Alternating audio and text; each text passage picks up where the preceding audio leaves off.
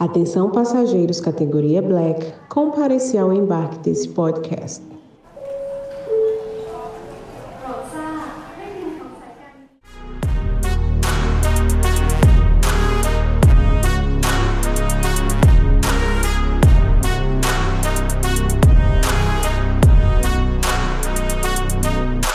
Está começando mais um Papo de Black. No episódio de hoje vamos conversar com Gabriel Macedo, ele é formado em engenharia mecânica, é vendedor desde os seus 14 anos, né, empreendendo aí no setor de vendas, e hoje é líder em um projeto aqui na Wiser Educação. Cara, Macedo, bem-vindo, cara. Prazerzão ter você aqui. Pô, igualmente, cara. Eu, eu que tenho a, a, honra, né, o prazer de estar mediante vocês aí. Tamo junto.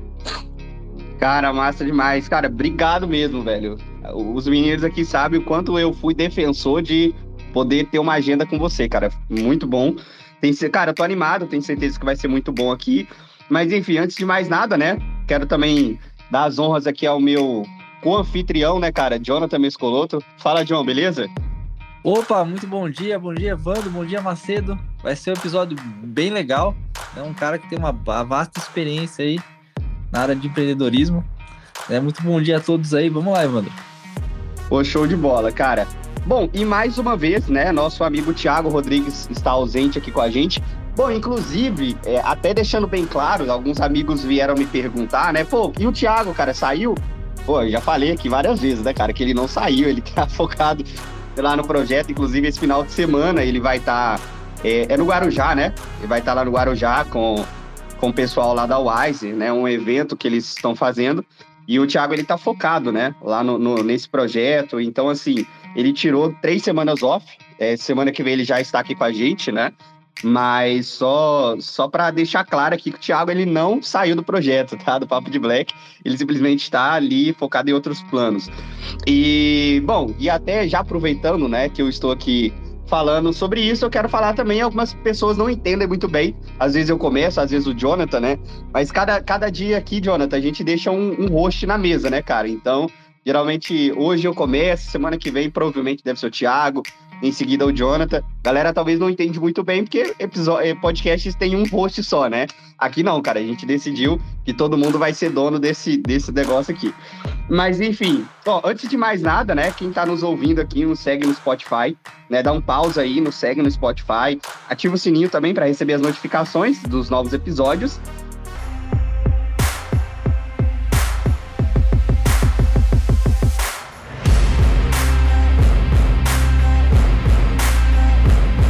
Cara, é isso. É... Bom, hoje a gente vai bater um papo, né? Sobre, sobre a vida, um pouco do Macedo, sobre tudo que ele já conquistou, tudo que ele fez, o que, que as vendas proporcionou para ele, é, o empreendedorismo. Macedo me contou que nunca foi CLT, né? Mas a gente quer ouvir um pouco dessa história, Macedo. Cara, me, nos conta, né? Um pouco aí de quem que é esse Macedo, cara, esse louco aí que nunca, nunca buscou CLT. É, cara, então, pelo visto, eu vou ter que contar ali dos primórdios. Eu acredito que até antes do Macedo existir. e na verdade foi o seguinte, velho, se fosse para para eu contar a história, pelo menos até o dia de hoje, e for para contar de uma forma muito resumida, eu divido é, essa história em três períodos. Um período do zero aos 12, tá? Por que do zero aos 12? Porque, assim, algumas pessoas próximas já sabem, né? Ah, eu até postei recentemente a questão da minha adoção. Então, eu sou uma pessoa que vim de uma família de zona rural, uma família muito, muito, muito humilde. Ou seja, eu estou dizendo que as referências eram baixas comparada a padrão financeiro, mas a família é muito trabalhadora. Então, assim, trabalho, esforço tinha de sobra, só que não tinha aquela visão que nós temos hoje. Então, no momento que eu fui adotado, eu fui para uma família um pouco mais bem, digamos, estruturada financeiramente. Classe média, tá? Ninguém rico, então, assim, nunca tive nenhum luxo, mas eu também tive o privilégio de não, de não me faltar nada, entende? Nunca me faltou nada. Então, o que, que acontece? Por que, que isso é importante? Porque, primeiro, eu saí de uma bolha que talvez eu tivesse uma referência um pouco menor, e eu fui para uma bolha onde a referência era um pouco maior. E isso, para mim, é um fator importante. Só que, assim, do 0 aos 12, eu fui uma criança normal. Só que como meus pais sempre influenciaram muito a questão da educação, né? Eu tenho pais que trabalham com educação, minha mãe é professora e tudo mais. Minha mãe sempre prezou por estudar nas melhores escolas. Então eu era bolsista, a minha mãe uh, pegava uma parte, sei lá, do mestrado dela e era todo investido numa escola muito boa. Então eu também já dei outro salto. Eu que era um moleque classe média, tinha acesso a pessoas que não eram classe média, porque estudava numa escola que era de luxo praticamente na, na época, né, com, ocupando 100% de um dos salários da minha mãe para poder estudar numa boa qualidade. Só que esse foi o primeiro passo. É aí que começa. Não começou com eu querendo ganhar dinheiro, não começou com nada. Porque era muito simples. Eu entrava na, na sala de aula e aí no São João, por exemplo, eu falava para meus colegas que eu iria para o interior curtir com meus avós. Os caras iam para a Europa entende? Os caras iam para os Estados Unidos. Então, isso na mente de um moleque de 12 anos, 13 anos, imagina o que é você ter 12 anos no auge de um PlayStation 2, sabe? De um PlayStation 3, e você não ter, e seus colegas tudo ter. Você ficava então, louco para tipo ganhar no Bom Dia e Companhia, né, cara? Com o Yugi de lá. Exato, entendeu? É, exato. Então, eu chegava assim, é o cara, cara, você jogou aquele Street Fighter. Eu falei, que Street Fighter, cara? Eu não tenho videogame, entendeu? E aí eu tinha que fazer o quê? Correr para fliperama na época. E não era o jogo que a galera tava jogando. Então, assim, essa mudança de ambiente, eu acho que foi, assim, um primeiro estado, tá? Não foi aí que, nossa, eu vou ganhar dinheiro. Óbvio, né? Com 12, 13 anos, nunca passou pela minha cabeça isso. Passou pela minha cabeça o quê? Pai, mãe, me dá um videogame. Pai, mãe, me dá isso e aquilo. Só que meus pais, eles não podiam né, tirar dinheiro de uma coisa que era necessidade para dar, né, para mim um presente que na verdade era supérfluo. Então, essa primeira fase é importante, eu acho importante porque às vezes a pessoa fala assim: "Ah, eu vou começar a vender, vou empreender do nada". Não é do nada, tá? Não é do nada. Eu tive essa experiência de forma indireta, né? Tipo, meus pais não me colocaram lá para eu pensar em empreender, me colocaram para estudar né? Eu não escolhi ser adotado, foi uma sorte que eu tive, que eu considero que eu fui privilegiado. Então eu tive essa mudança já de categoria só por nascer, entende? Então eu tive esse hum. privilégio. Aí a história mesmo de começar a vender, de começar a fazer uma grana, surgiu próximo aos 14. Por quê? Aqui, cara, é muito louco. É muito louco porque é o seguinte: a galera tinha, como eu falei, videogame, tinha uh, tudo que uma criança queria ter, né? Eletrônico e tal. E eu não tinha daquela potência que eles tinham. Eu falei, cara, eu preciso conquistar isso aqui. Eu preciso fazer de alguma maneira isso aqui girar, né? E aí, o que, que eu fiz? É aqui que está o pulo do gato para mim. Eu falo que é o, o, o primeiro momento. O primeiro momento é o seguinte, cara, foi um conjunto de fator. Primeiro fator, eu queria conquistar essas coisas, eu queria ter um videogame, eu queria poder curtir, fazer parte daquele ambiente. Porque eu tava lá, mas eu não fazia parte. Eu não conversava com a galera a mesma, a mesma língua, entendeu? Eu não, não, não conversava. Só que na época, cara, eu tinha uma namoradinha. Olha que coisa linda. Eu tinha uma namoradinha hum. na época. E eu tava nesse ambiente, nossa, eu quero conquistar isso, eu quero conquistar aquilo. Só que eu era molecão, molecão. 12 aninhas, aquela namoradinha de escola, né? E aí eu fiquei com ela 12, 13 Com 13 aninhos, cara, é aí que deu o primeiro passo. Eu tive um empurrão sem querer ter. Essa namoradinha terminou comigo. Só que nessa de terminar comigo, imagine a mente de uma criança, cara. Meu Deus, eu não sou ninguém, não sei o quê, tarará. mente de uma criança, chorar horrores e por aí vai. Só que chegou um momento que, na minha cabeça, é por conta dessa aspas, tá? Vou colocar muitas aspas, aos 13 anos, decepção amorosa, eu falei, cara, eu tenho que ser alguém na vida. Um moleque de 13 anos, eu tenho que ser alguém na vida certo? Só que por conta do ambiente, na minha cabeça o link era simples. Ser alguém na vida é ter dinheiro. Ponto final. Foi um link que eu fiz por conta do ambiente. Talvez se eu tivesse outro ambiente, o link que eu faria seria outro.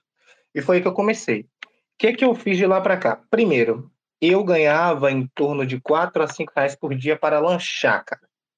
Para lanchar. O que, que eu fiz? Eu pegava esse dinheiro, eu mentia para meus pais dizendo que eu estava lanchando no colégio e eu guardava o dinheiro. Ou seja, eu ficava pegando o lanche dos coleguinhas. Tá ligado? Aí eu pegava o lanche do coleguinha e eu, me dá um pedaço aqui, me dá um pedaço ali, leva um biscoito aqui e ia guardando essa grana. Eu guardei essa grana de cinco reais, cara, por volta de uns 40 dias. Sabe, uns 40 dias. Mas assim, não foi 40 dias passando fome, não, tá? Tem que relembrar. No vigésimo dia, eu já ia no mercado escondido, comprava aquele pão de forma, fazia um presunto, colocava no papel alumínio e levava na mochila escondido. E aí sobravam, dos cinco, sobravam uns três reais. Lembrando que a gente está falando de 2010, 2011, então era baratinho, né? Então era tranquilo. Então cinco reais para época eu lanchava e almoçava ali. Então eu juntei essa grana e no final desse tempo eu tinha uma grana, assim, considerável. Considerável, eu falo na casa ali dos seus 150, 200 reais, tá? Foi o que eu consegui juntar com esse dinheiro do lanche. E nessa época eu já estava com 13 para 14 anos, como eu falei, né? Próximo dos 14. E eu tive outra sorte, que foi logo pós lançamento do, do iPhone 4. Né? Foi logo o lançamento, então no mundo virou uma febre. E como eu estudava num colégio que todo mundo tinha muita condição, todo mundo tinha iPhone. Na época não existia camelô. Você não comprava capa na rua, você comprava capa em loja que era caríssimo, era muito caro. Até hoje é, capa em loja de shopping. E na época, ao mesmo tempo que lançou o iPhone, que a galera tinha condição no meio que eu estava e que não existia, por exemplo, camelô para todo mundo comprar capa, né? Na mesma época, duas coisas. Primeiro, o povo comprava capa como se fosse roupa, né? Todo mundo tinha uma coleção, várias cores, né? Silicone, anti-impacto, enfim. E o dólar era próximo ao real. Era coisa assim, de um real equivalia a um dólar e cinquenta, dois dólares, né? Ah, então acontece o seguinte: naquela época a conta foi simples. Eu falei, ó, todo mundo está comprando isso aqui. Meus colegas, os pré-adolescentes, adolescentes, estão tá comprando na roda. E eles estão pagando um valor que é bem alto. Se eu conseguir entregar a mesma coisa, não, eu não preciso inventar nada, é só entregar a mesma coisa por um valor mais baixo, eu acho que qualquer pessoa que tenha dois neurônios vai preferir comprar na minha mão. Né? Se para você comprar a mesma coisa por um preço menor, a conta que eu fiz foi essa. E aí, o que, eu fiz? Internet. Pesquisar internet, capa de celular, capa de celular, até que eu achei aqueles sites da China. Todo mundo conhece hoje, que hoje é estourado, mas na época não era. AliExpress, in the Box, Alibaba. E aí eu comecei a pesquisar, eu encontrei no mundo da importação com 14 anos. E aí, óbvio, né? Comecei a comprar capa, só que teve capa que era extraviado, não entendia do, do frete, como é que funcionava, teve capa que chegava. Só que o X da questão, que foi a virada de chave, foi quando chegou a primeira leva. Tipo assim, eu tinha comprado umas 20 capas. Cada capa na época, pra galera que tá ouvindo entender do que eu tô falando, era tipo dois reais.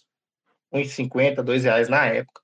E como eu tinha uns 150, se eu tô falando de 20 capas, é como se eu tivesse gastado 40 reais. 40, 50 reais.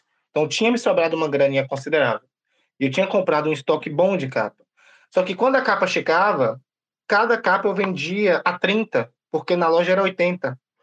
Então eu vendia por menos da metade, por mais que ela tenha me custado dois reais. Então é assim, eu comprava uma leva de 20 capas, dessas 20 capas, duas ou três já pagavam todo o investimento. O resto era lucro. E aí eu comecei a fazer grana.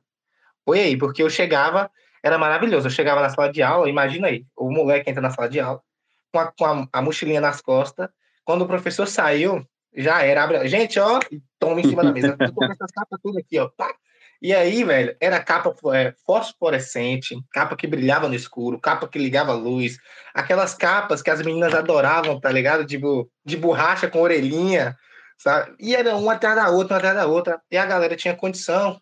Então a galera comprava rodo, falava, pô, traga essa. Então eu comecei a girar grana ali. Aí foi tava o primeiro. encomenda já. É, exato, tava fazendo encomenda foi o primeiro estalo que eu tive. Por que, que eu falo estalo? Porque, tipo assim, eu tinha feito dessas 20 capas, eu tinha vendido todas assim uns oito dias, praticamente uma semana, certo? E com a grana que eu embolsei, estava próximo de um salário mínimo na época. Tipo, na época, salvo me engano, eram 600 e pouquinho.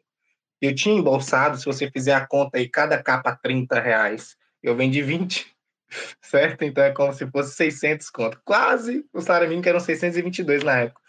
Aí foi o primeiro estalo que eu comecei a ver que meu caminho seria vendas, porque eu falei, cara, eu tenho 14 anos e eu ganhei quase o que uma pessoa que é muito mais velha que eu, às vezes aos 25, 27, 30, que eu tô levando em consideração a referência que eu tinha, o pessoal do interior, né, o pessoal da zona rural.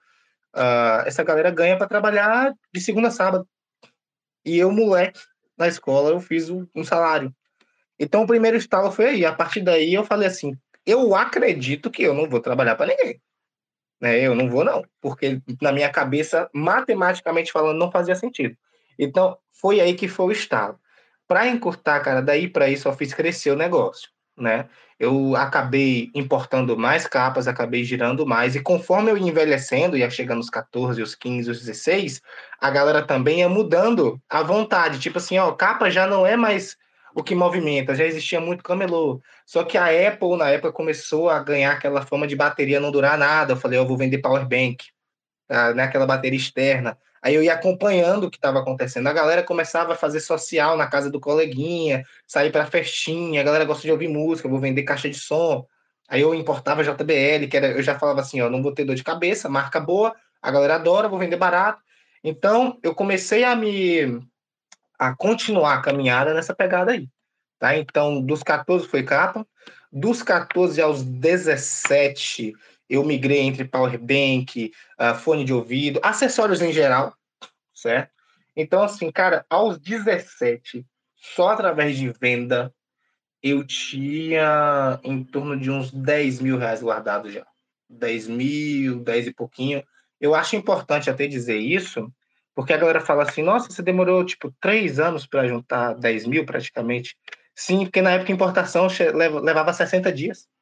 Para chegar. Não era que nem hoje, você pede e chega em 15 dias, 20 dias. Era 60 dias, e quando não era extraviado, né? Eu não entendi ainda da parada, fui aprendendo ao longo do tempo.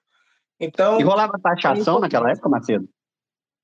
Não, cara, porque o dólar e o, o dólar e o real eram muito próximos, tá? E era uma época assim, eu vou dizer que era uma, uma época de ouro para importação, uhum. tá? Não, a, as políticas internacionais da época, eu enxergando hoje, não eram tão rigorosas, não. Era muito tranquilo. A taxação, ela só rolava em compras de altíssima quantidade. Por exemplo, se eu pegasse 100 capas, aí já configurava como mercadoria naquela época. Uhum. Hoje, hoje é muito menos, porque hoje é pela, pela grana em si, né? Então eu comecei assim, pelo menos até os 17, foi assim. Aí veio outra mudança aos 18, né? Pré-faculdade.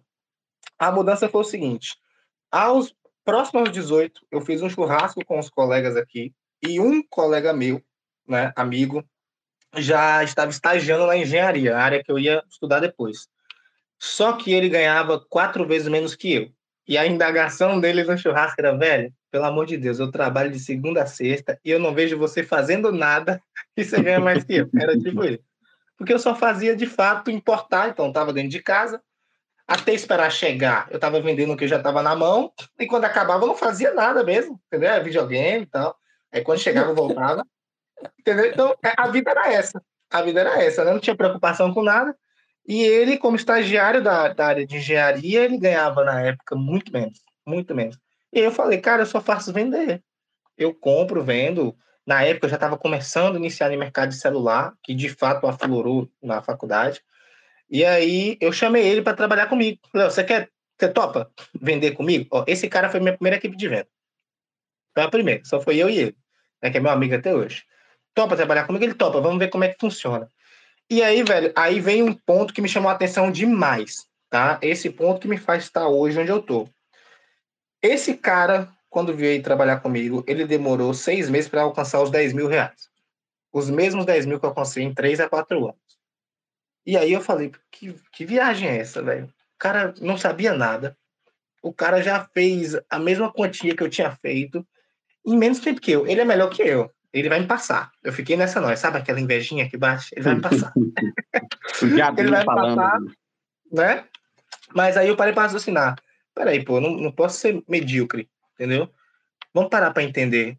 E aí, velho, eu cheguei à conclusão seguinte: esse cara, ele chegou a 10 mil, não é porque ele é melhor, é porque ele não fez um milhão de coisas que eu fiz e deu errado. Eu dei o caminho para ele. Eu falei, ó, você vai importar isso porque isso vende, isso daqui não. Você vai importar nesse pacote porque esse aqui não paga taxa, esse aqui pode ser extraviado. Então, eu dei a, o caminho. Eu falei exatamente o que fazer e o que não fazer. Então, meio que eu antecipei possíveis erros, porque eu aprendi tomando porrada. E aí foi outro estalo. Eu falei, cara, se eu quero alcançar um nível maior, eu tenho que começar a andar com gente que já está no nível que eu quero chegar. Eu entendi isso ali. Quando eu vi esse colega meu em seis, sete meses fazer 10 mil, eu demorei três anos. Falei, que viagem é essa, velho? E aí eu entendi. Foi aí que eu passei a começar a fuçar Instagram. Instagram, uh, YouTube. Falei, cara, tem que achar alguém que, que manja desse negócio aqui, que, que já fez um milhão, que já fez, e por aí vai. Até que eu encontrei a galera de hoje, né, o Flávio e tudo mais. E aí, resumo da ópera, que aqui já está na faculdade, estou encurtando bastante aqui, em torno de 10 anos, 11 anos. Na faculdade, eu com uns 18, 19, eu fiz parceria com um rapaz que tinha loja de celular. E aí eu comecei a vender muito celular junto com ele. E aí esse colega veio trabalhar comigo também em celular. Então ele foi minha primeira equipe mesmo, a gente vendeu muito. Até que chegou um momento que eu falei com ele, cara, eu quero lucrar muito, eu quero lucrar muito mais do que agora e eu quero investir menos, porque celular tem um alto custo para investimento. E aí eu, eu migrei para o mercado de relógio, bijuterias. E aí sim, foi a primeira equipe um pouquinho maior. Tá? Eu tinha uma equipe de uma pessoa só, eu e ela, então duas pessoas. Essa, quando eu migrei para esse lado, por quê? Porque imagine que eu gastava num relógio, é um relógio simples, tá? Relógio muito simples, tipo 60 reais, mas eu vendia de 120, então eu sempre dobrava capital. A cada mil investido virava dois mil. Como é que eu diminuía essa margem? Quando eu fazia equipe eu chamei cinco pessoas, essas cinco pessoas, eu falava, oh, vou te entregar essas mercadorias, então ficava na mão delas, eu, eu falava, eu quero valor X, o resto é seu. Então eu pagava 60, em vez de eu falar que eu queria 120, eu falava que eu queria 80, 90 e 120 era da pessoa, e a pessoa não investia nada. Então para ela era um amor, era lindo. Só que eu tava ganhando na escala, porque eu tinha cinco vendedores. Entendeu? E aí todo mundo ganhava na escala. Esses vendedores, eles acabavam falando assim, cara, é, eu falei com um cliente hoje, eu vendi o relógio tal, só que ele quer um assim, você consegue? Aí na mesma hora eu voltava no fornecedor, já fazia toda a negociação, então eu ganhava dinheiro na hora da compra, não era na hora da venda, porque eu já sabia o valor que ia colocar. Então eu chorava no fornecedor, baixa um pouco mais, para poder aumentar a minha margem sem modificar a margem do vendedor lá, entendeu? Então, foi nesse momento que eu migrei para ter um custo menor e potencializar meu lucro, e foi quando eu de fato passei a gerenciar ali minha própria equipe. E esse colega seguiu com importação e montou uma loja de importação de fato. Montou uma loja. E para finalizar, chegando hoje a WSP, no momento que vem WSP, que vem a pandemia, o projeto do Flávio, eu estava com essa equipe, eu falei com eles que eu iria migrar de novo, que agora eu ia para a parte do inglês. Só que todos, exatamente todos, hoje, ou Mesh, um Mesh tem loja de suplementos, tem loja que está faturando bem com suplementos, o outro tem loja de importados, tá? ele trabalha hoje com, além de iPhone celulares, a, as mesmas bijuterias que eu vendia antes, tá? Outro, é, eles fecharam em, em sociedade, então assim, todo mundo acabou aprendendo alguma coisa e acabou seguindo. Então, em resumo, tô, em 20 minutos aqui eu consegui resumir 10 anos.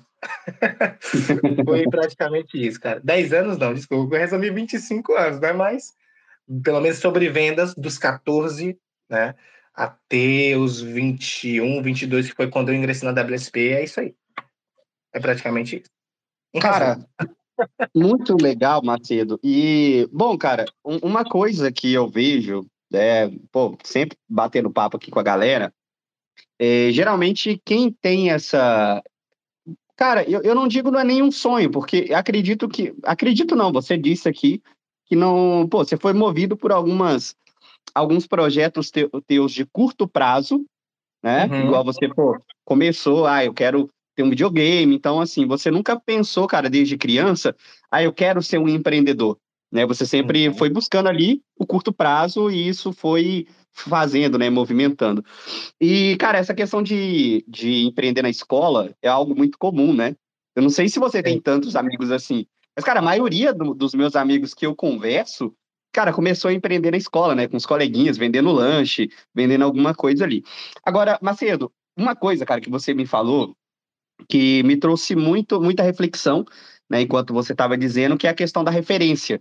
É, você disse que ali no começo uhum. você veio de uma família bem humilde, né? E aí, uhum. quando criança, ainda você foi para uma outra família.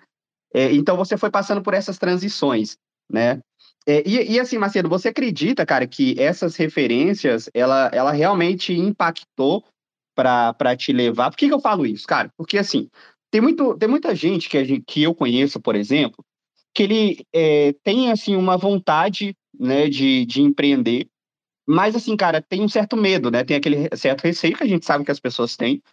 E uhum. eu vejo que é uma pessoa que ela fica fechada num ciclo, né? Ela não quer expandir o, o seu, o, as suas referências, né? É, o seu network. Elas ficam ali presas naquele círculo onde pessoas geralmente negam a questão do empreendedorismo, acham que não é bacana. E, e cara, essa referência, pelo que você tem comentado, eu acredito que foi sim um ponto-chave para você se tornar o Macedo que você é hoje. Né? É claro, eu não gosto de trabalhar no campo do si, tá? Ah, e se uhum. você não tivesse é, chegado nesse ponto? Mas, cara, olhando para a tua visão hoje, você acredita que foi um ponto, sim, chave para você poder ter essa mentalidade hoje, cara, que você tem? Foi. Não, eu não tenho dúvidas disso. Eu considero que, na verdade, foram dois pontos chaves. Para eu ser a pessoa que eu sou hoje, eu considero dois grandes pontos. Primeiro, a referência é isso é inegável. Eu acho que não a pessoa ela não chega a um ponto de desejar algo sendo que ela não teve acesso àquilo. Então, assim, eu aprendi o que era uma viagem internacional dentro da sala de aula com meus colegas. Não foi através da televisão, não foi. Então, assim, eles me deram uma referência de algum dia sonhar em viajar para fora, certo? Então, isso me isso me movimentou sim, isso é um fato. Isso eu acho que é para qualquer um, tá, Evandro? No, o cara que tem acesso a uma referência maior, ele passa a ter novos planos, sim. Ele passa a sonhar novas, novas possibilidades. E o outro fator, né, uh, que eu posso ver de duas maneiras, que é um fator externo e um fator interno. No momento que eu, ali na minha adolescência, moleque, eu tive aquele término de relacionamento, aquilo me impulsionou a eu querer dar um jeito na vida, por mais que dentro da minha bolha era algo pequeno, molecão, né, adolescente, término de, de criança, mas isso me movimentou por conta do ambiente até a visão que eu, que eu tive na época. Falei assim, cara, eu preciso ganhar dinheiro. Ponto final. Talvez se não houvesse esse fator externo, eu não sei se eu trabalharia com a mesma potência. Né? Porque eu até brinco com as pessoas próximas que eu, eu nunca me movimentei, ah, por amor ao todo mundo. Foi, foi do ódio, cara. Eu falei assim, velho, eu preciso mudar minha vida. E acabou, sabe? Foi aquele negócio de agora basta. Então tem esse fator externo além da referência e teve um fator interno, que é a decisão. Eu, eu decidi, dali para frente, né, vou abrir aspas bem grandes, ser alguém na vida com 14 anos. Né? Eu decidi, né? Então, assim, eu poderia não ter decidido também. Assim, ah, vida que segue, vamos embora, vou curtir agora minha adolescência, vou, né, vou fazer um bocado de coisa, mas não, eu optei por isso. Então foi uma decisão. Eu tive esse fator que foi meio que um baque para mim na época, mas sim, cara, sem a referência, então foi um conjunto, entende? Eu não falo que teve o uhum. fator X ou o fator Y, eu falo que a receita do bolo veio pronta, veio pronta na época. Né? Hoje a receita do bolo é outra. Legal. E, cara, é, dentro desse assunto de referência, Macedo, é, as pessoas, eu, eu, eu, vejo que as pessoas se sentem perdidas, cara, onde elas encontram esse tipo de referência, né? Que às vezes o Sim. cara, pô, já tá velho ali, sei lá, cara, o cara tá com 25 a 30 anos, ou até mais, e fala assim, pô, cara, já fiz faculdade, já estudei, e eu não consegui mudar minhas referências, né? Geralmente na faculdade ali, pô, era um grupinho que tinha o mesmo pensamento, a gente sabe que a universidade, para você que é formado, né? leva a gente, cara, não para o empreendedorismo, leva a gente sempre para a questão de você é, trabalhar para as pessoas, empresas, fábricas, essas coisas. E aí, Sim. cara, muitas vezes as pessoas elas pensam, né, pô, é claro que tem uma resposta simples para isso, mas as pessoas elas não conseguem enxergar. E aí eu queria ouvir de você, como que você faria, cara, caso você não tivesse tido essas referências, né, no, no seu, no, na sua infância, para que você conseguisse buscar algo assim, cara, que realmente, pô, para mim faz sentido isso. Perfeito. Ó, é, você, você falando sobre isso, essa pergunta, me lembrou, eu tive um flash rápido de, de uma lembrança de uma vez, é, eu, aos meus 14, indo para um curso que eu fazia de computação com o meu pai. E no curso, quando eu descobri a computação e tudo mais, eu tinha, é, eu tinha visto também, né? Tinha visto a questão da escala, porque eu via que a galera fazia jogo, fazia isso e aquilo. O que é que isso tem a ver com a pergunta? Eu cheguei para meu pai, naquele dia, quando eu descobri isso, e falei, pai, eu vou montar uma empresa, né? Isso depois já, eu já tinha vendido várias capas, tinha vendido várias coisas, já estava ganhando uma graninha, e eu estava fazendo esse curso. Eu falei, pai, eu vou montar uma empresa e meu foco é ser milionário. E eu falei para meu pai isso com o peito aberto, né? Moleque, eu não falei com nenhuma coisa assim, nossa, será que eu vou conseguir? Falei assim, uh, ingênuo e livre. E meu pai disse para mim com todo o amor, sabe, Evandro? Falou assim, filho, milionário é um em um milhão. E ele falou assim, na moral, tranquilo. Aí eu virei ele, eu parei para raciocinar assim, falei, é, pai, então eu vou ser um em um milhão. E acabou. Aí meu pai não falou mais nada. Tá ligado? Eu lembrei disso agora. Então, eu acho que, assim, ah, meu ambiente não me favorece, ah, eu não eu não não tô em, é, com pessoas ali que pensam da mesma maneira que eu, que querem alcançar mesmo os objetivos que eu quero alcançar. Cara, eu vejo dois caminhos. Ou essa pessoa, se houver oportunidade, ela troca de ambiente, e sim vai facilitar. Eu não vou ser hipócrita e falar que ambiente não influencia, porque influencia sim. Ou a segunda opção, que é mais dolorosa, é mais trabalhosa, mas é possível, é o cara simplesmente blindar a cabeça dele e falar: eu vou chegar, não importa quanto tempo leve, não importa né, o que eu tenha que fazer, óbvio, dentro né, da lei, dentro dos valores, eu vou chegar. E essa, essa blindagem, digamos assim, mental, de você falar assim: ó, eu quero alcançar o eu estou no ponto A e eu quero ir para o ponto B, e não importa o que vão falar, a vida é minha, no final das contas ninguém vai pagar nada para mim, ninguém vai resolver meus problemas e eu vou lutar para chegar. É meio esse caminho, cara. Tá? É, é o famoso, é, que nem o Caio fala, né? Ou seja, foda, né? Legal, foda-se. E vai-se embora, e vai-se embora. Óbvio, isso com o pé no chão. Quando eu falo pé no chão, é estou fazendo isso para chegar lá, mas quem é que pode ser referência? Quem é que eu posso olhar, que eu posso aprender? Se eu for ouvir uma pessoa, ela construiu o que para poder dar ouvidos a essa pessoa, ter essa maturidade também para você não se permitir ouvir coisas que não vão né, trazer um benefício. Então é, é a mentalidade blindada mesmo, é blindar, ir para cima com tudo, faça chuva, faça sol, com amor, sem amor e vamos embora. Porque é o objetivo, né? É atingir o objetivo. É, é simples, não, não é fácil, né? Mas, mas é simples. É, na, na prática, realmente não é tão fácil, né? É, Eu... na, na, na, prática, a teoria é outra, né? É, exatamente. não, não é tão fácil, né, John? Não, não. Ô, Macedo, até te perguntar, você falou sobre essa questão de mentalidade, você sofria alguma crítica, tanto das, dos seus amigos, da família imagino que não, mas tinha, haviam críticas, comentários, alguma coisa assim da, dessas decisões suas? Da família, dos amigos. Ué, pense comigo, John. Sou formado em engenharia mecânica, tenho um diploma e nunca exerci, nem o CREA eu pago. Eu escuto até hoje. Cara, sim, eu ouvi, eu ouvi muito. Ó, quando eu era moleque, eu não ouvia tanto. Por quê? Porque eu não, eu não era obrigado a dar resultado a ninguém, eu era moleque, estudante. Então, nessa época, eu não ouvia muita coisa mesmo, não. Entendeu? Moleque, eu, eu você fala assim, usando... tinha uns 14 anos, mais ou menos? Isso, entendeu? Dos, dos 14 ali aos 17, eu não ouvi, não. Eu comecei a ouvir de fato pré-faculdade e na faculdade. Por quê? Porque quando chegou o período da, facu da faculdade, eu falei assim para meus pais: eu não vou fazer faculdade, não, não preciso. Aí, irmão, eu ouvi. Aí comecei a ouvir muita coisa. Só que eu falei, tá bom, então vou fazer a faculdade, beleza. Vou escolher um curso que eu sei que eu não vou largar, e eu optei pela engenharia mecânica.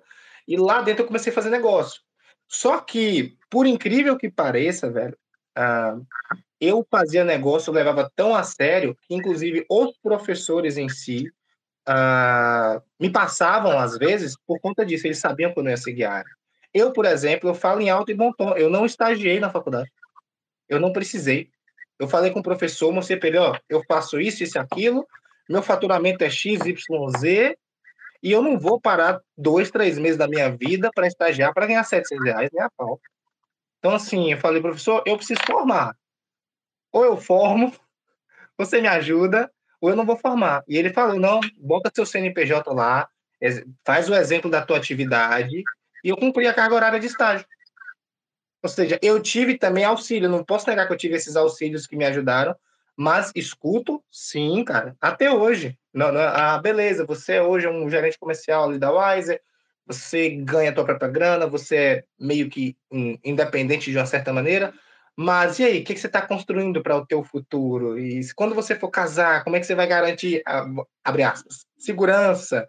Não escuta? Eu escuto. Só que hoje eu escuto um pouco menos, tá? Eu escuto um pouco menos porque é aquele negócio que nós sabemos que é resultado, cara. Resultado. Se você vai mostrando o resultado ao longo do tempo, as pessoas tendem a te compreender um pouquinho mais, mas não quer dizer que elas vão deixar de se preocupar, né, e de né, darem o pitaco, a opinião. Mas ocorre sim, viu, John? Ocorre, até hoje. Cara, até hoje. É, imagino que deve, deve ter sido diferente para eles, né? Ver, ver o filho lá já, já empreendendo desde 14 anos, né? Já vendendo, já, já levantando uma grana, né? Foi, foi. Uh, eu acho que. Eu acho não, eu vou dizer assim com muita convicção. É, eu tenho certeza que o que fez, pelo menos, os meus pais, meus familiares e tal, não duvidarem tanto foi a materialização dos meus objetivos. Por exemplo, comprei um carro muito cedo, muito novo, né? Eu tive como, né, um moleque que é classe média, como eu, quando faz 18 anos, os pais sempre contribuem para você ter um carro. Na maioria das vezes é assim, tá? Tem gente que eu sei que não é. Mas no meu caso, meu pai e minha mãe contribuíram para que eu tivesse meu carro. E na mesma hora eu falei, ó, obrigado, mas esse aqui eu não quero não, vou comprar outro. Sabe? E aí eu usei da minha grana, tal. Isso é, é uma materialização, né? Ah, o celular que eu tinha era um celular de poder aquisitivo maior que o dos meus pais. Então, eles viam que se eu tinha acesso àquilo e nada saiu do bolso deles, eu já estava tendo uma condição financeira um pouquinho melhor, entende? Então, essa materialização com certeza me ajudou muito, muito a evitar, evitar a, esses falatórios que surgem, que surgem de preocupação, de carinho mesmo, né, da pessoa preocupada, ou às vezes a pessoa fala assim, ah, isso não vai dar certo, você está sonhando demais. Aí eu fazia isso e concretizava o sonho de alguma maneira, fazia uma viagem, né, comprava um bem, né? Eu que já andei muito de moto, cara, minha, minha moto era cara na época, muito cara, e aí, mais cara que o carro meus pais tinham, então, eles não tinham muito o que falar, porque tinha um negócio ali comprovando que o dinheiro estava entrando, e que eu estava é, conseguindo um sucessinho, pelo menos, né? Um sucessinho estava entrando ali. Então, ajudou. Não estou dizendo que é o que, nossa, resolveu os problemas, não. Mas ajuda. Materializar os seus objetivos ajuda sim aconselho a todo mundo a testar. Agora eu quero saber do Fusca, Macedo. E o Fusca lá, como você comprou o Fusca, o que eles acharam lá? Ah, meu pai até hoje, meu pai tá, parece uma criança, cara. Sabe aquela criança que ganhou um presente novo? Né? Eu comprei, eu comprei em parceria com meu pai, o Fusca, e eu comprei pra, de presente praticamente para ele, por mais que foi em parceria, né? A ideia era que ele sempre quis ter um. Então imagine, é, é a mesma coisa acabou que ele concretizou um sonho que ele sempre teve, mas por outras prioridades da vida ele nunca alcançou, que ele deu prioridade a outras coisas, normal, do brasileiro é isso aí, né? Primeiro cuidar da comida na mesa e depois cuidar dos sonhos. E aí eu, hoje, através de venda, eu consegui ajudar ele a realizar um sonho. Então, isso acaba, mais uma vez, materializando que a gente está caminhando. E isso meio que acaba apaziguando, eu acredito, o coração dele, sabe? Meu pai, minha mãe, fica assim, é, ele tá caminhando, entendeu? Não, não tá jogando tempo fora, não tá desperdiçando. Isso ajuda, ajuda muito. É, lembrando que teu Fusca também, né, Macedo? Às vezes as pessoas vão ouvir aqui e falar, pô, cara, mas o que, que o Fusca tem a ver com isso? Mas assim, lembrando que seu Fusca não é qualquer Fusca, né? É um Fusca é. personalizado, né, cara? Quem não é, entende um carro... carro vai achar que é um carro antigo tal, que não tem valor, mas quem é, pesquisar é, em Fusca no estado de conservação ali, cheio é, daquelas é. coisas lá, vai, vai saber que é caro o carro. É, é, aquele negócio, né? Aquele negócio, ah, mas você poderia ter dado um carro novo a seu pai. É, meu querido, mas meu pai sonha em ter um Fusca desde os 20 anos de idade, e hoje ele tem 60 e pouco. Então, carro novo para ele não enche os olhos, né? Ele quer o sonho dele, desde moleque. Sim. E o pai dele teve um na mesma cor, eu dei da mesma cor que o pai dele teve, que ele teve na infância. Pô, que legal, cara. Entendeu? É, então, assim, legal. assim, carro de colecionador, cara. Custa um pouquinho caro. Quase que eu vendi o meu para ficar só com Fusca. Pô, tá, ah, quase, tá quase a caminho da placa preta, né, velho? Exato. A caminho. Quando, quando, entrar a placa preta, já é. Não, não vende mais, não. É, já não vende agora com placa preta, imagina. Imagina, né? Bom, Macedo, é, cara, a gente né, entrou aqui no assunto de conquistas, cara, e assim, eu, eu vejo pequenas conquistas, né, no seu, no seu, na sua trajetória, por viagem que você fez, carro que você uhum. comprou, motos, é, outros bens. Mas, cara, hoje o que, que você considera, Macedo, que foi a sua maior conquista, cara, que as vendas te trouxe? Cara, seja ali um bem, seja algo que você proporcionou para alguém, o que, que você acredita que foi? Ó, a maior conquista é uma história aqui que, se eu for contar tudo, é longa, mas vou encurtar. Para quem não sabe, né? Para quem não sabe, em 2021, em março, 28 de março de 2021, eu tive um acidente com a, uma das motos, né, que eu tive. Eu tive uma fratura exposta, foi um acidente lindo, maravilhoso. Voei, aquela coisa de filme. E Voou naquele dia, né, exatamente, naquele dia foi a primeira vez que eu quebrei. Eu quebrei duas vezes, quebrei no corpo, quebrei no financeiro. né? Então, eu quebrei financeiramente ali. Por quê? Moleque, né, 21 anos, 22 anos, a moto não tinha seguro. Eu tinha comprado a moto na quarta, cara. O acidente foi no domingo. Foi tipo isso. Tinha pago a moto à vista, mais de 20 mil reais, saca? Então, assim, o que, que venda me trouxe, cara? No dia que eu sofri aquele acidente, certo? E eu passei por uma experiência que eu poderia, sim, uh, ter morrido. Poderia. Não só eu, como minha parceira também. Uh, e no momento que eu percebi que, ó, eu tava ok, meu corpo tá ok, beleza. Quebrei o pé, tá bom, mas estamos vivos, né? Minha parceira também tava ok. Minha moto toda estraçalhada no chão. Mas eu tô vivo, cara, eu sei vender, eu faço de novo.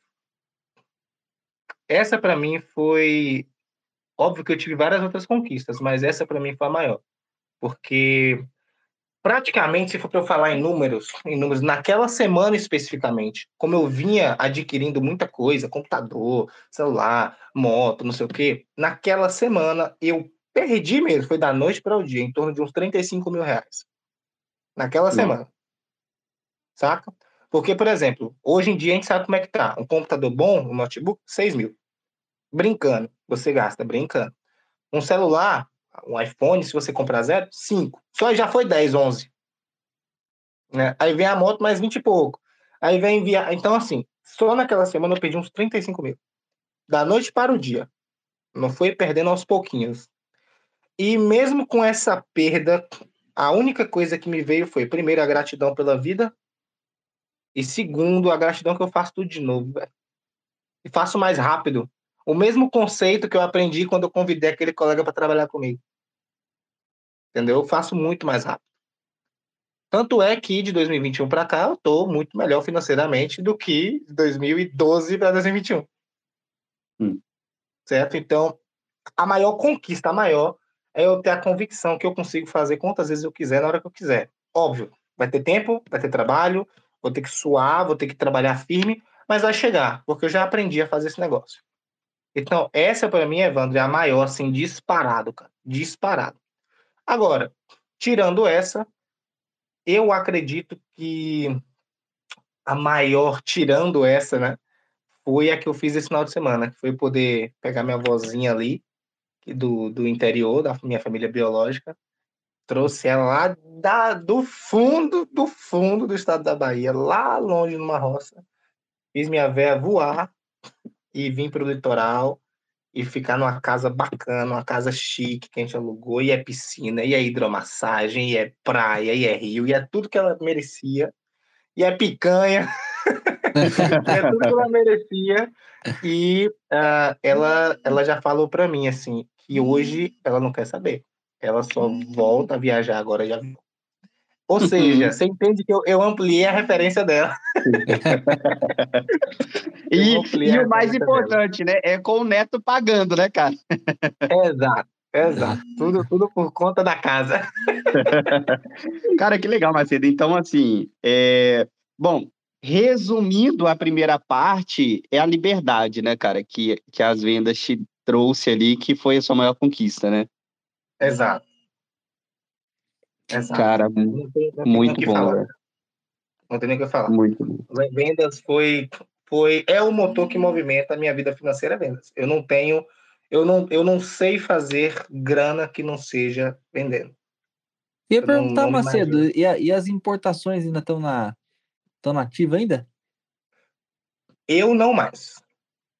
Meus colegas ainda acabam importando, importam às vezes um pouco menos, um pouco mais, mas eu não não importo mais para venda, eu importo para uso pessoal. Hoje em dia, essa... como você falou bastante sobre essa questão da importação, você trabalhava com seus amigos, você aprendeu a taxação, hoje em dia você está uhum.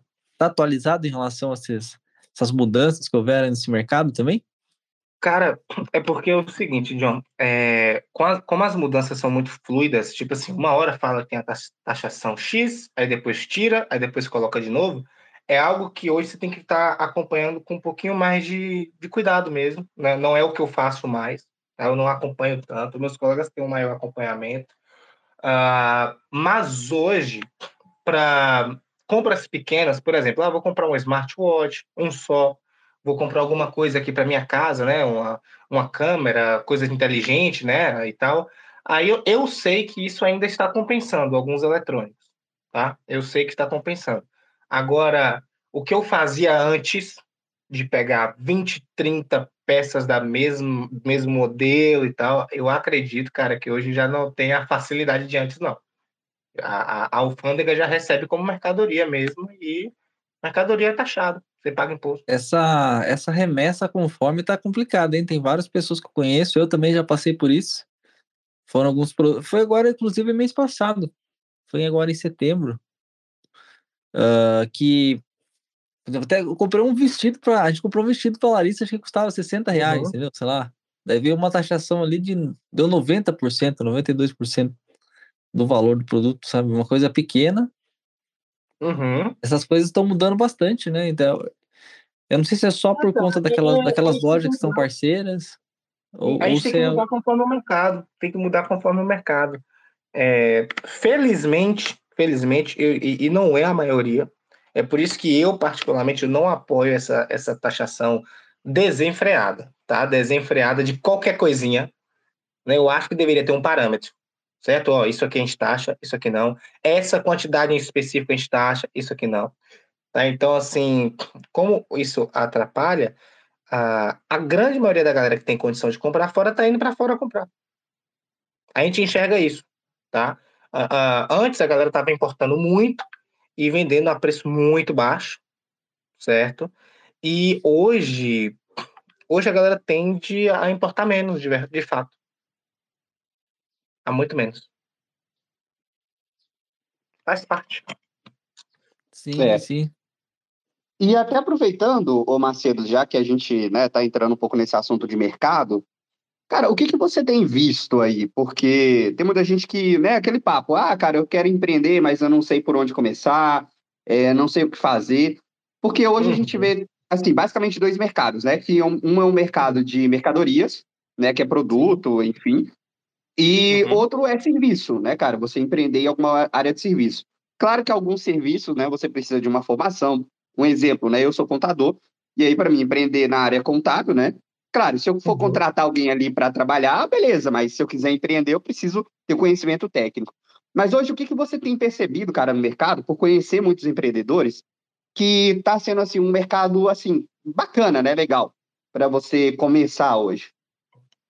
Cara, Ó, o que eu falo para todo mundo que, que troca ideia comigo, né? Por exemplo, eu estava falando mesmo até com um menino que está no colégio, segundo ano, um rapaz lá de Aracaju, que ele tá me perguntando, Gabriel, o que, que eu faço para ganhar uma grana aqui, né? Que ele já tinha juntado uma grana tal. Eu percebo o seguinte: primeiro, o cara que não está com muita grana, ele tem que investir em algo que o custo é baixo e que ele consiga uma grana satisfatória. Tá, me dá um exemplo, porque você está falando de uma forma abstrata. Inclusive, foi o exemplo que eu dei para ele. Tá? Falei assim, velho, vamos lá. Você está estudando, seus colegas, todo mundo sabe que os colegas dele ali na casa dos 17, 18 anos, tá? Todo mundo, quando sai para algum local ou outro, eles tomam alguma coisa. Isso é um fato. Isso não é segredo para ninguém. E ele mora numa região que o calor é muito alto. Muito alto. Eu falei assim: ó, vamos fazer o seguinte: quanto é que custa uma garrafa de uma certa bebida aí? Né, uma vodka X. Aí ele falou: ah, custa, sei lá, 20 reais. Pronto. Quanto é que custa você pegar dois sucos de pozinho, sabe? Aí ele ah, custa dois reais. Então já foram 22 reais em uma bebida e dois negócios lá de, de suco. E a gente tinha visto na própria, nos próprios sites de importação, Shopee e tal, que mil pacotes de, de saquinho de geladinho, sabe? Dava 12 reais. Então imagine que esse cara, vamos lá, o mil pacotes de saco geladinho, tô dando um exemplo bem esdrúxulo que eu, que eu dei para ele essa semana, mas dá para entender. Tudo isso vai dar uns 35 reais. É o que ele gastou. E se ele quiser fazer um negócio um pouquinho melhor, ele bota um leite condensado. Então vamos botar que ele gastou 50 reais. Cara, quanto que ele vende um saco de geladinho gourmet, vou colocar em bastantes aspas, gourmet, um geladinho de caipirosca de limão. Para os coleguinhas dele que vivem numa região que tem um calor infernal e que direto estão numa praia, direto estão ah, em alguma festinha entre eles ali, e que ele venderia com muita tranquilidade, muita tranquilidade. Eu chuto que ele colocaria cada geladinho desse por baixo naquela região por cinco reais. Sendo que ele gastou 50, ele tem mil sacos. Uma, uma jarra de um litro, pelo que a gente tinha calculado, tá? Faz em torno de uns 80 sacos. Um litro. Certo? E, cara, o lucro dele é absurdo. Se você para fazer a conta, se ele gastou 50 reais, ele vende cada geladinho a 5, ele precisa vender 10 para ficar no 0 a 0. Se enche 80 sacos. Os outros 70 é lucro total. Tá? Então, eu, eu dou. Esse exemplo foi o que eu passei para ele, né, que na verdade foi a ideia que eu mandei ele fazer. Mas o exemplo, a ideia que eu faço é a mesma: é você investir em algo que teu investimento seja muito baixo nesse primeiro momento, mas a tua porcentagem seja muito alta para você gerar capital rápido, porque você é uma pessoa só, você não tem escala ainda, então você precisa trazer capital. Quando você tiver muito capital, aí você lucra menos e coloca escala para você ganhar no volume. Outro exemplo simples: tem muitas pessoas que têm uma habilidade muito grande de fazer colar essas coisas assim na mão. Isso é caro, é muito caro. Uma pessoa comprar ali umas pecinhas, eu posso dar um exemplo que aconteceu aqui, né? A, a minha parceira, por exemplo, vocês sabem, ela já pegou, ó, ela já foi comigo, cara, comprar uns negocinhos. Ela gastou quatro reais, umas pérolazinhas, um cordãozinho e tal. Ela gastou quatro reais, faz três peças cada uma, ela vende 20. Ela gastou quatro reais, cara. Hum, pra vender de 20. Tá ligado?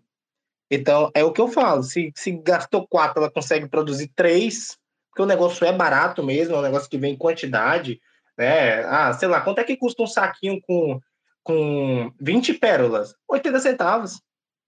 Sabe? Que é um material simples. Então, é, é esse o conceito, tá? Eu estou dando exemplo, o exemplo real porque a pessoa consegue enxergar fácil. Mas o conceito é, é isso. Ah, então, pô, Gabriel, qual mercado você disse? Mercados são vários. Eu não consigo falar assim, Evandro, ó, faça exatamente isso que isso dá certo. Tem muita opção.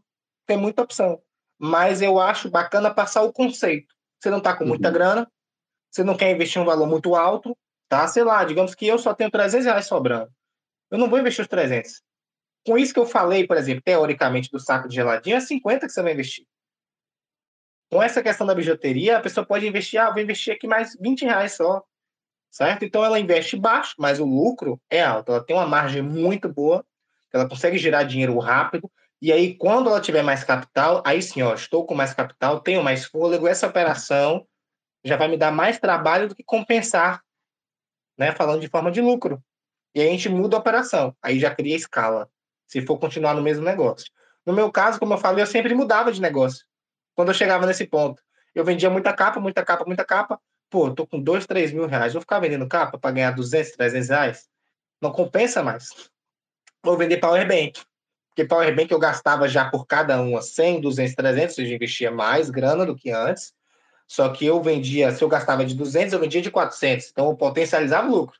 Aí cheguei aos 5, 6 mil reais. Pô, vou ficar em Powerbank, já não compensa mais para mim. Vou vender celular. Gastava 3 mil no celular, vendia de 3,500, 3,600, já comprava dois. Então eu ficava meio que sempre buscando o próximo passo, entendeu? é a pessoa que quer começar, tem que fazer. Começa pequeno, mas pensando em ganhar muito. Depois ele vai estar tá com muita grana e vai pensar em ganhar mais, e é uma escadinha, degrau por degrau. Na minha visão, pelo menos, é assim. Certo? Cara, legal. E, é, bom, eu fiz essa pergunta, Macedo, porque, cara, olhando muito para o mercado, é, principalmente nesse ramo é, de influencer, né? Tem muito disso. Cara, você vê uma galera que, pô, tá empreendendo alto, né? Então, Sim. quando as pessoas elas vão pensar em empreender, eles, eles tomam essas pessoas como referência. Ele pensa no Flávio Augusto, ele pensa no Thiago, Thiago Nigro, ele pensa no Rick Chester. Mas, cara, ele não pensa em como esses caras começaram. Eles não Exato. buscam conhecer a história dos caras. Porque, pô, velho, a maioria das pessoas que eu conheço, aqueles que não vieram de berço de ouro, os caras tiveram que ralar muito. E, e algumas coisas, cara, nem fazia sentido, porque se você parar para pensar, é, pô, um cara hoje vendendo celular. Talvez alguém que hoje tem uma baita empresa de celular, tem algo ali, cara, o cara começou assim como você, né? Importando, vendendo capinha.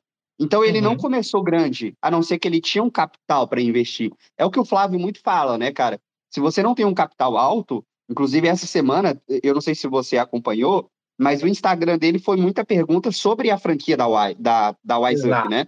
Então, assim, ele falou muito sobre isso, cara. Um cara que não tem um capital de milhões para poder abrir uma franquia, por exemplo, do McDonald's, pô, cara, a franquia da Wise Up hoje é 500 mil. Tudo bem, é um dinheiro alto? Sim, é um baita dinheiro.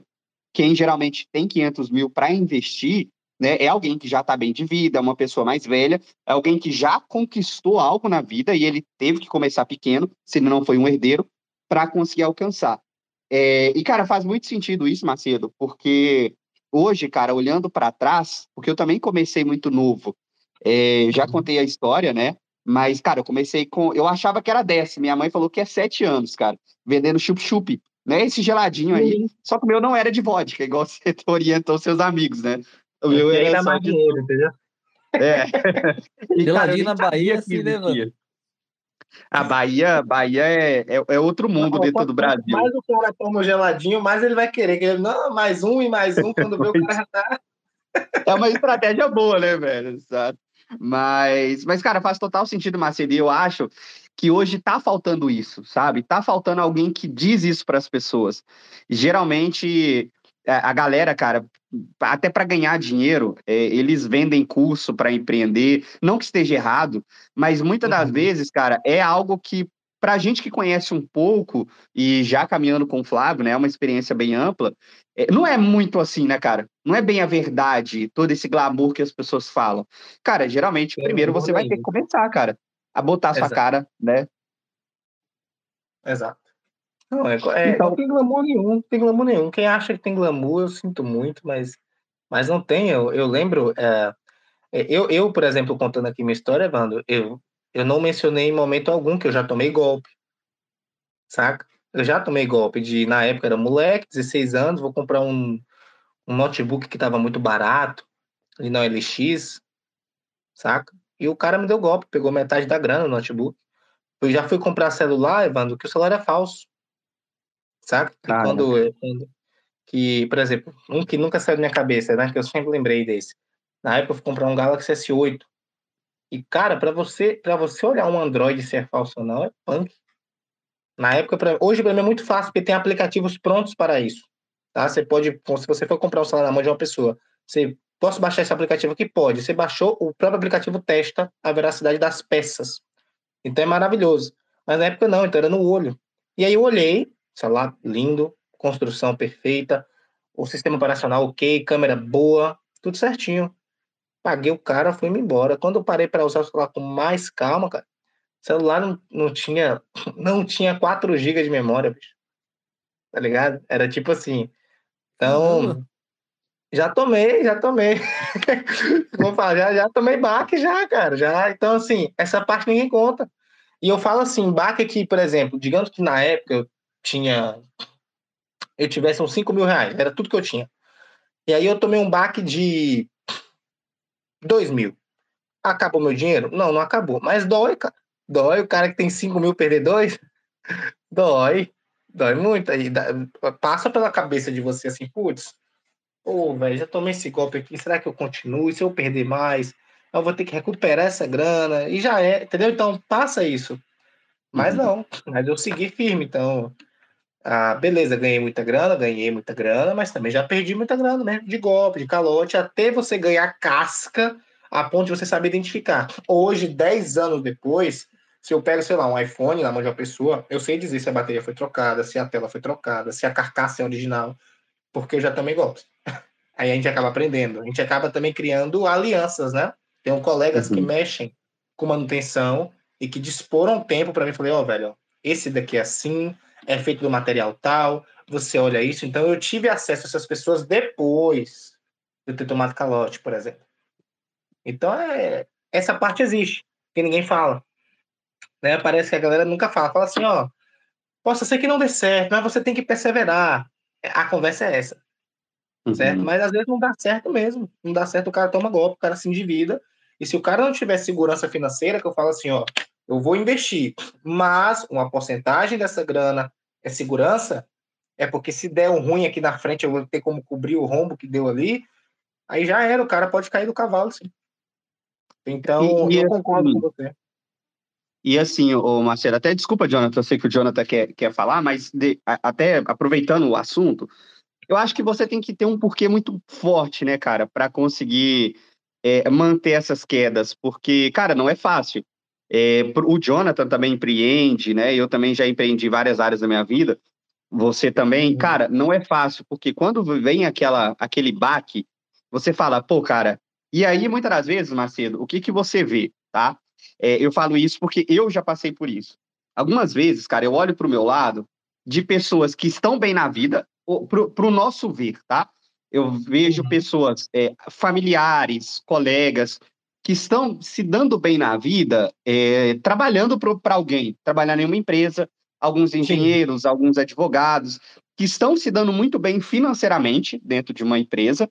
E aí, cara, você conversa com essas pessoas, elas falam, pô, cara, tá maravilhoso. Claro, tem muitos insatisfeitos mesmo ganhando bem, dinheiro não é uhum. é sinônimo de sucesso, mas assim, você olha para essas pessoas e vê que elas estão bem sem ter tanto trabalho que você está tendo. Porque no empreendedorismo, cara, você vai precisar passar por uma curva de aprendizado e muitas das vezes essa curva de aprendizado, ela é uma curva longa, né? É, um, é longo prazo. Então, cara, você vai demorar, sei lá, 5, 10, 15 anos para você conseguir um sucesso. Só que esse processo, cara, ele é doloroso, como a gente falou. Claro, a gente se diverte também, porque não é tudo, é, não é tudo espinhos, né? Tem flores no meio do caminho. Mas, cara, eu confesso que, ao meu ver hoje, é muito mais dificuldades até que você consiga alcançar. E o teu porquê, Macedo, hoje, cara, porque assim, você já conquistou muitas coisas, né? Você já conseguiu pô, fazer viagens internacionais, já, já fez um monte de coisa. Mas assim, hoje, no teu cenário que você empreende dentro da Wiser, né? O que, que te mantém de pé, cara? O que, que te mantém aqui? Cara, vamos lá. Na minha cabeça, tá? Eu já, eu já trato isso hoje de forma muito madura, tá? Porque na minha cabeça eu não tenho outra opção. É, é, é de, se for para falar de forma bem simples, Evandro, é, é, isso. Eu não tenho outra opção. Se eu parar para raciocinar, uh, eu sempre construí tudo que eu tive através de vendas. Eu me formei na engenharia já sabendo que eu não queria seguir. Então, eu estou falando assim, cara, que eu me formei e eu sou, se for para falar da engenharia, eu sou um, prof, profissional sem experiência alguma de trabalho, só com experiência teórica. E se eu fosse trabalhar hoje na área de engenharia, eu seria ralé da ralé hoje certo? Eu estaria meio que atrasado uh, referente à área. Eu sei que tudo que eu fiz, né, e tudo que eu planejei, tudo que eu conquistei, eu sei que se fosse através do meio convencional, eu não teria conquistado. Né? Uh, por exemplo, agora mesmo, é, eu acabei finalizando uma viagem agora nesse final de semana, uh, agora no início do ano que vem eu já vou para outra viagem de novo, internacional, que vai custar uma grana alta, que eu sei que no meio convencional, atualmente, na minha idade, 25 anos, eu não teria condição de bancar. Então, na minha cabeça, uma coisa é muito simples: eu não tenho opção. Eu não tenho idade para ser jogador de futebol mais. eu não tenho idade para ser lutador de UFC. Eu vou apanhar, entendeu? Eu sigo o mesmo raciocínio do Flávio, não aconselho matar, roubar, traficar, não dá certo. Então só me sobra empreender. Né? Então, é, eu já tenho isso muito claro. E além de ter isso muito claro, cara, eu parto do princípio do seguinte: eu, principalmente após o, o acidente, que eu tive aquela experiência, né? Eu penso que a, pô, velho, a vida para mim é curta e eu quero viver muito bem vivida, muito bem vivida. E eu sei que o modelo convencional não vai trazer o padrão que eu almejo. Então, eu acho que ter essa convicção de, de realidade mesmo, sabe? Tipo, pô, a casa que eu quero conquistar. Se eu for trabalhar como ou CLT ou fazer um concurso público e ganhar bem, quanto tempo eu vou demorar para construir uma casa desse porte ou para adquirir? Eu vou ter que financiar? Quantos anos eu vou demorar para pagar? O carro que eu almejo ser dos meus sonhos? Quanto tempo vou levar a viagem que eu quero fazer? Tipo, se eu quiser proporcionar aos meus pais uma viagem internacional, tipo, como presente para eles, quanto eu tenho que ganhar como CLT para conseguir fazer isso sem tirar a estrutura financeira da minha família mesmo, né? Eu, esposa, filhos e tal. Então, cara, na minha cabeça, é algo que hoje é muito bem colocado, sabe, Evandro? Eu nem vou falar que é uma questão assim, nossa, é meu propósito. Não, cara, eu não tenho outra opção. Para a vida que eu escolhi ter, tá? Para a vida que eu escolhi ter. Se eu quiser abaixar o padrão de sonho, se eu quiser baixar o padrão de vida, aí sim faria sentido eu ir para a CLT. Mas eu gosto de, de sonhar alto. Para mim, eu acho que gasta a mesma energia. Então, eu opto pelo empreendedorismo, eu opto pelas vendas, porque é o caminho que eu vejo ser o mais rápido, dentro da minha condição, dentro né, da, da, da minha visão de mundo, para eu alcançar as coisas que eu quero. Isso é simples para mim. Hoje, isso é, é, que nem água e óleo. É, é algo que é fluido, é limpo e não tem nem o que falar. Beleza? Cara, sensacional. Mete bala aí, John. Show de bola. E Macedo, eu te perguntar, cara, em relação, se você tivesse aquela possibilidade de voltar no tempo, né, hum. você encontrar aquele Macedo de 13 anos lá, arrasado lá com o término, né, com a namorada. Que, que, como, como você lidaria com esse cara, cara? Você, você daria um tapa na cara dele? Falar, você daria um incentivo? Você... Eu queria, eu queria voltar com você hoje. eu queria, eu não queria encontrar eu, não. Eu queria voltar para aquela idade com o raciocínio que eu tenho hoje. Eu ficar rico logo. Mas assim, sabe isso aí que você perguntou, John? Eu acho muito engraçado, cara, porque assim, às vezes de noite, sabe, antes de você dormir, você coloca aquela música, tá deitado na cama, e você fica imaginando essas coisas muito loucas, né? Cara, se eu olhasse para o meu eu de tempos atrás, né? O que, que eu falaria para mim mesmo? Tipo, pô, você tá no caminho, você não tá, não sei o quê. Mas uh, eu não sei lhe dizer, John, o que eu o que eu faria de certa maneira, sabe? Eu não sei falar assim, nossa, não, faça isso, faça aquilo. Eu acho que eu não diria nada porque eu tenho medo que eu poderia me auto-estragar naquela época já era um molecão, influenciado né, por meios externos, então eu poderia me auto-estragar. Estragar.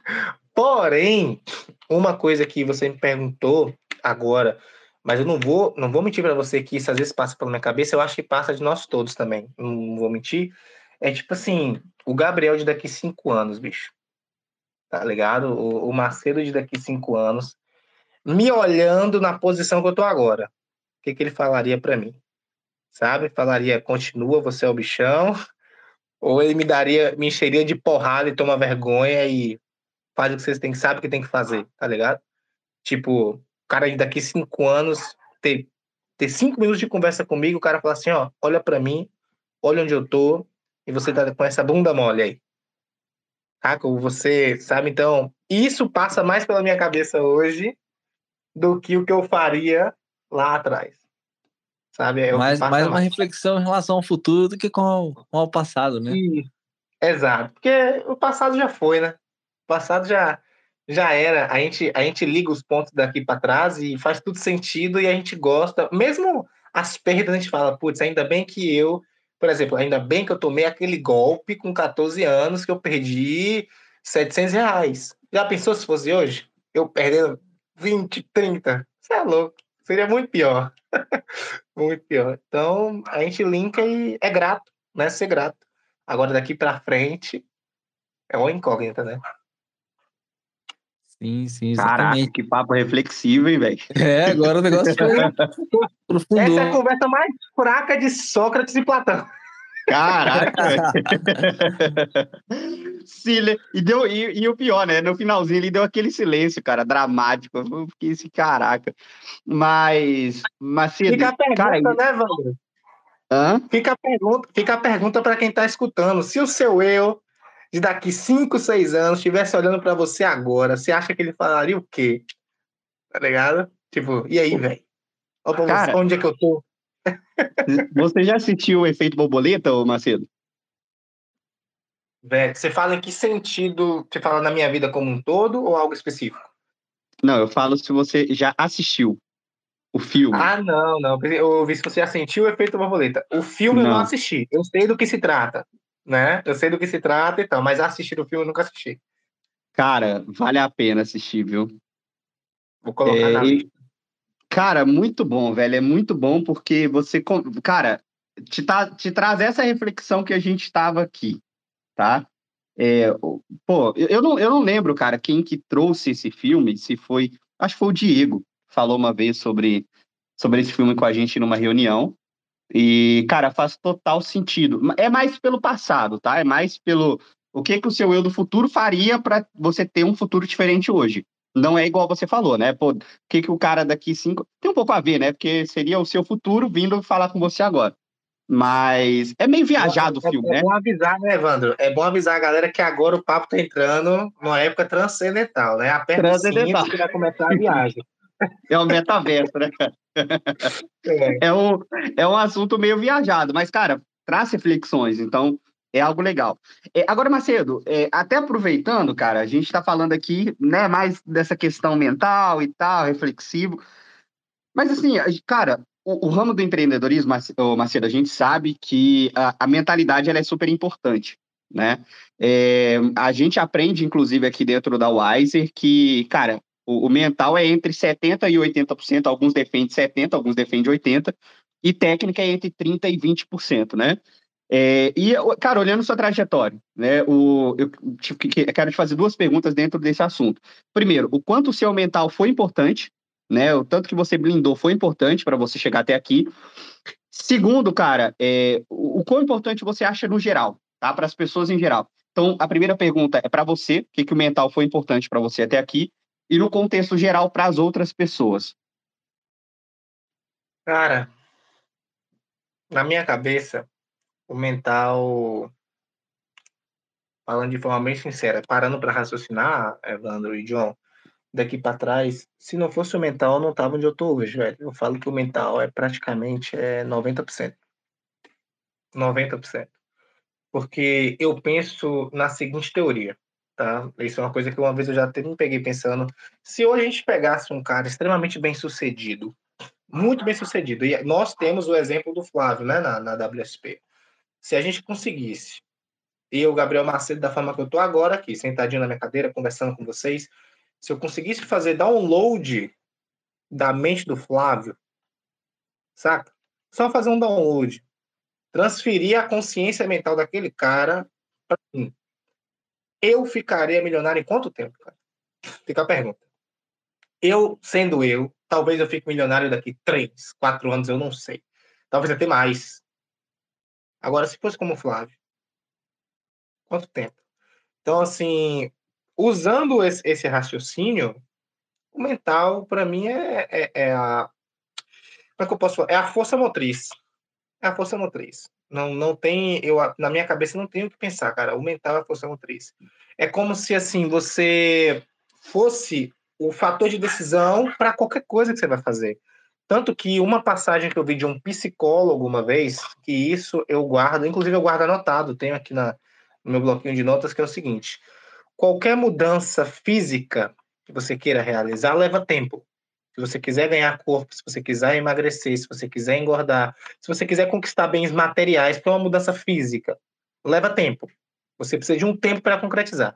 Qualquer mudança mental é instantânea se você falar para você mesmo, agora decidir de forma raiz, de forma real, a partir de agora Eu cansei de ser um bunda mole, eu cansei de viver no fracasso, eu cansei a partir de agora eu vou fazer o que tem que ser feito. E ponto final. É desse momento que o sucesso vem. Ele não vem conforme o tempo. Saca? Você já começa a ter sucesso a partir dali, porque se torna uma decisão, que é algo mental. Então, é meio que uma teoria que eu mesmo uso. Se eu conseguisse fazer download da cabeça daquele cara, quanto tempo eu fico milionário? Seis meses? Com o conhecimento que ele tem? Saca? Então, mental para mim é, é primordial, velho. É primordial. O cara, o cara pode influenciar o próprio mental? Pode, com o ambiente, a gente sabe disso. Ele está num ambiente melhor, de pessoas que querem mais, ajuda. Não determina, influencia muito, mas não determina. Agora, mental, cara, é, é, é a pegada, sabe? É 90% mental, 10% técnica, na minha cabeça é assim, tá? E, tirando isso, e aí já estou criando outra escala 100% transpiração, né? Ou seja, tá com a cabeça boa, tá disposto a fazer, a executar, e técnica entra nesse meio também. Então, mental é importante sim, e para mim, pelo menos é, especificamente falando, foi. Porque todos da minha família, todos, ninguém tem mentalidade, pelo menos empreendedores, ninguém aqui tem negócio. Todo mundo é, é é a galera que é concursada, a galera que tem um, um emprego bacana, mas ninguém fatura fortuna, tá? Então, minha mentalidade ajudou sim. Senão, eu faria parte do mesmo ambiente que eu tô, que eu vivo. Certo? Sim. E, cara, isso não tem nada ligado à ausência de problemas, né, Macedo? Porque a gente é ser humano e problema sempre vai existir. Por que, que eu falo isso? Cara, eu vejo muita gente, principalmente porque nós lideramos aqui dentro, a gente vê pessoas dando desculpas, cara, por problemas, claro, às vezes problemas significativos, como a perda de um ente querido, como um término de relacionamento. Mas, cara, isso não, isso não é sinônimo de que você precisa estar com a vida perfeita para você ter uma mentalidade legal. É claro, isso pode impactar de alguma maneira os seus negócios, sim, mas não é determinante para você ter sucesso ou não. Né? E que deixar, eu quero deixar isso claro, que às vezes as pessoas vão entender o seguinte: ter uma, uma, um mental tranquilo, né, favorável para que você consiga ter sucesso, não é sinônimo de ausência de problemas. É simplesmente você ter um mental firme no que você está buscando, né, ter a certeza daquilo que você quer e conseguir desenvolver mesmo diante dos problemas. É mais ou menos isso, né? Exatamente. Os problemas sempre vão existir. Eu, inclusive, tenho vários. Ontem mesmo já estava fazendo as contas das coisas que eu tenho para pagar. Entendeu? Então, a problema sempre vai existir. Agora sim, eu concordo também, Evandro, que tem, que tem certas situações, que nem você mesmo mencionou, a perder um ente querido. Realmente, isso daí não tem o que falar, a pessoa realmente tem, tira ali um tempinho para se recompor, né? Exato. né? E depois ela, ela volta ao objetivo dela, né? Volta um pouquinho mais dolorida por conta de uma perda, mas ela vai seguir a vida, né? Porque a vida é assim, é o fluxo natural, certo? Agora, outras situações, a gente pode tirar proveito. Por exemplo, você mesmo falou aí uma coisa que eu vivi, o término do relacionamento. Eu tirei proveito, eu falei, não, terminei, agora ela vai me engolir esse negócio aqui, eu vou virar o bichão. Agora ela vai me querer. ah, eu vou virar o bichão, entendeu? Então, assim, tem gente, tem gente que é assim. Eu acho que é mais a forma que a pessoa reage mesmo. Né? Tipo, o cara fala assim, nossa, fulano disse que eu estou sonhando muito alto, que isso não vai uh, não vai chegar a local nenhum. Você pode muito bem permitir, putz, fulano tá certo, cara, eu tô, eu tô vacilando, eu tô perdendo tempo, ou você pode falar, ah, é? Então vamos ver, nós dois aqui agora, me aguarde. Tem gente que é assim, então é, eu acho que é mais a forma de, de reagir, porque o, o problema vai existir sim. Óbvio que tem problemas que não tem pra onde correr, tipo que você uhum. mencionou. Mas tem outros que se você reagir da maneira correta, ou a maneira que te traz mais mas né, sangue no olho, aí o cara vai embora. O cara vai embora. Então, para mim, empreender faz parte disso também, cara. O cara saber utilizar isso a favor dele. Isso é importante, né? Isso é muito importante. Entende? Você utilizar Total. como ferramenta, como ferramenta. Tem gente, por exemplo, que já, já participou da minha equipe no WSP, que falava assim, pô, Macedo, é, eu vou parar e tal, meus pais não me apoiam e tudo mais. Tudo bem, eu respeito. Mas se fosse eu, é aí que eu tenho que meter o louco, é aí que eu tenho que jogar sangue no olho para a cada venda feita, a cada meta batida, e eu falo isso com amor, não com tom de deboche. É esfregar na cara mesmo. Falar assim, aqui, ó, eu bati a meta, você disse que não ia chegar a lugar nenhum, tome. Aí bate outra meta, aí o cara cresce. Isso daí movimenta. Tem gente que se movimenta assim. Então, é utilizar isso em prol do teu crescimento e não em, putz, realmente ele tá certo, eu sou fraco, eu não mereço, e se diminuir. Sendo que a pessoa, às vezes, tem uma capacidade enorme e ela se permite, né? Perder isso por, por uma palavra externa, digamos assim. Sim.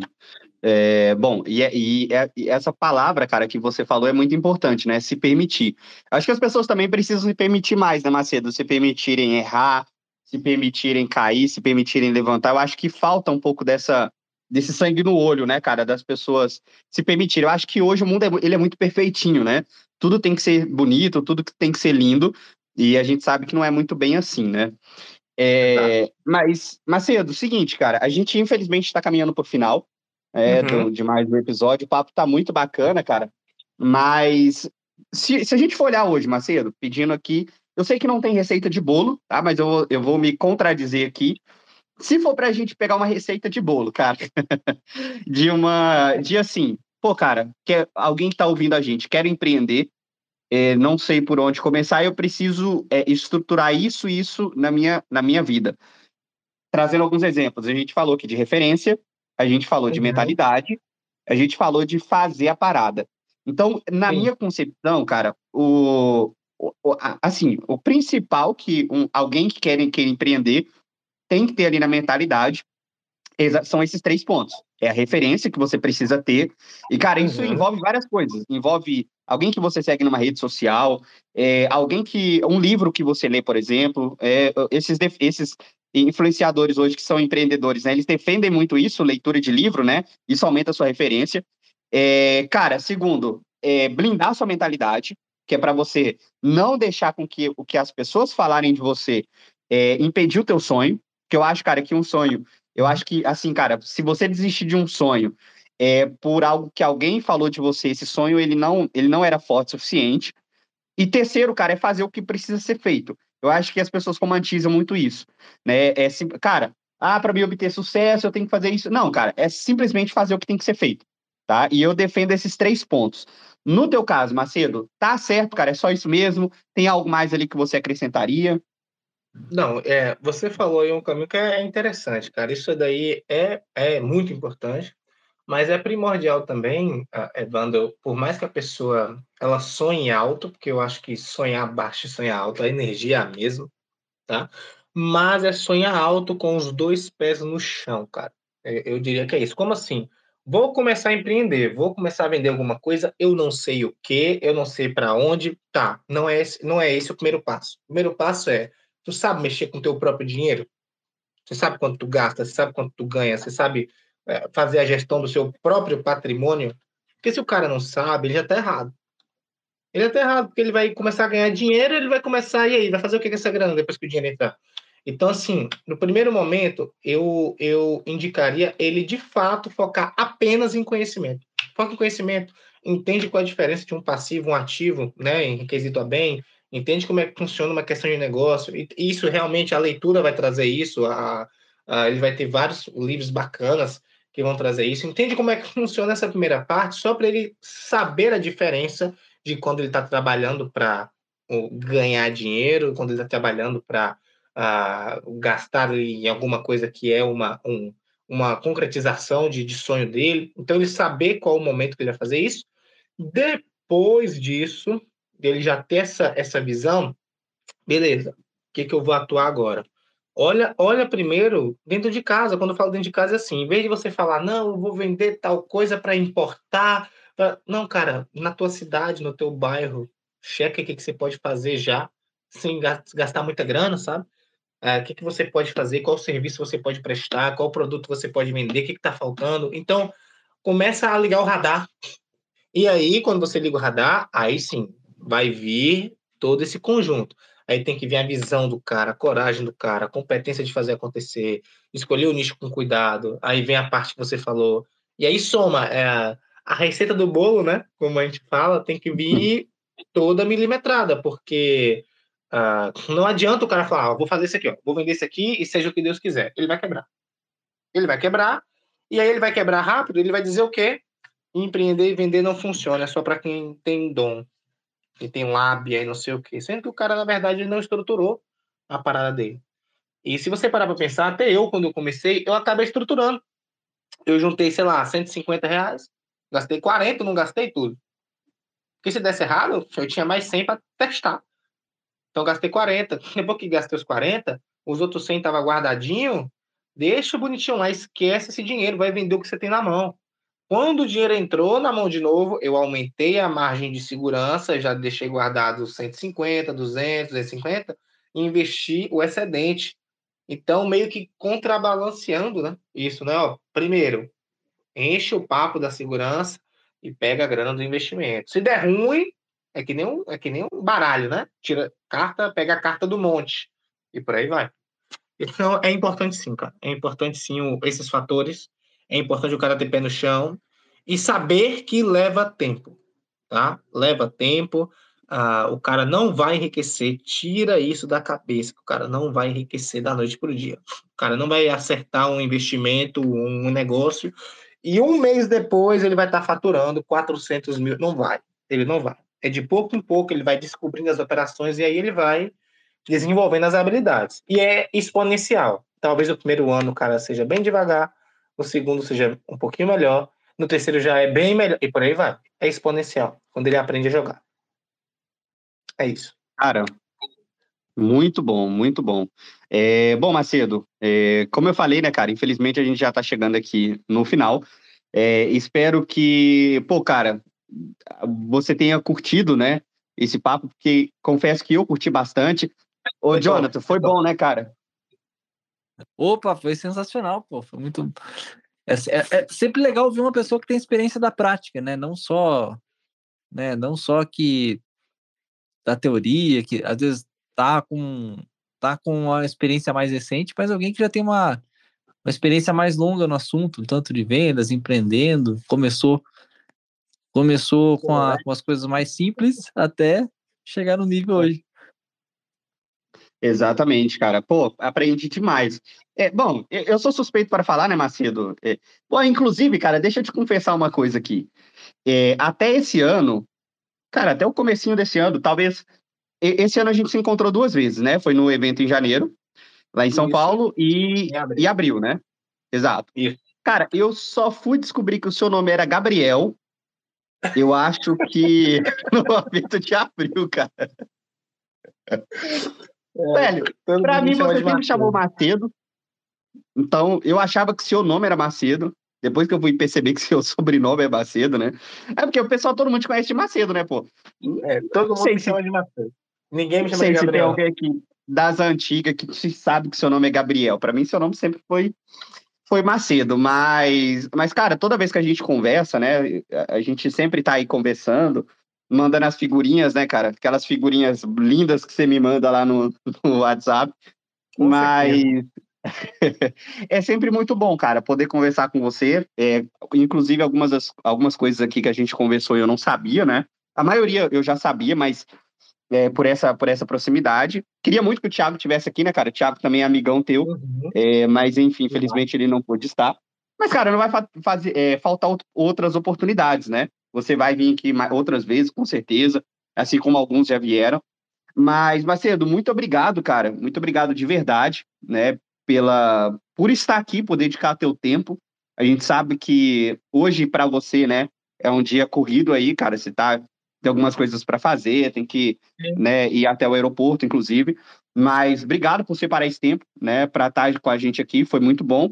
É, bom, inclusive, cara, fazer uma pergunta de praxe aqui, né, que o Thiago sempre faz no final do, do episódio, o Macedo. A gente até brincou aqui, né, cara?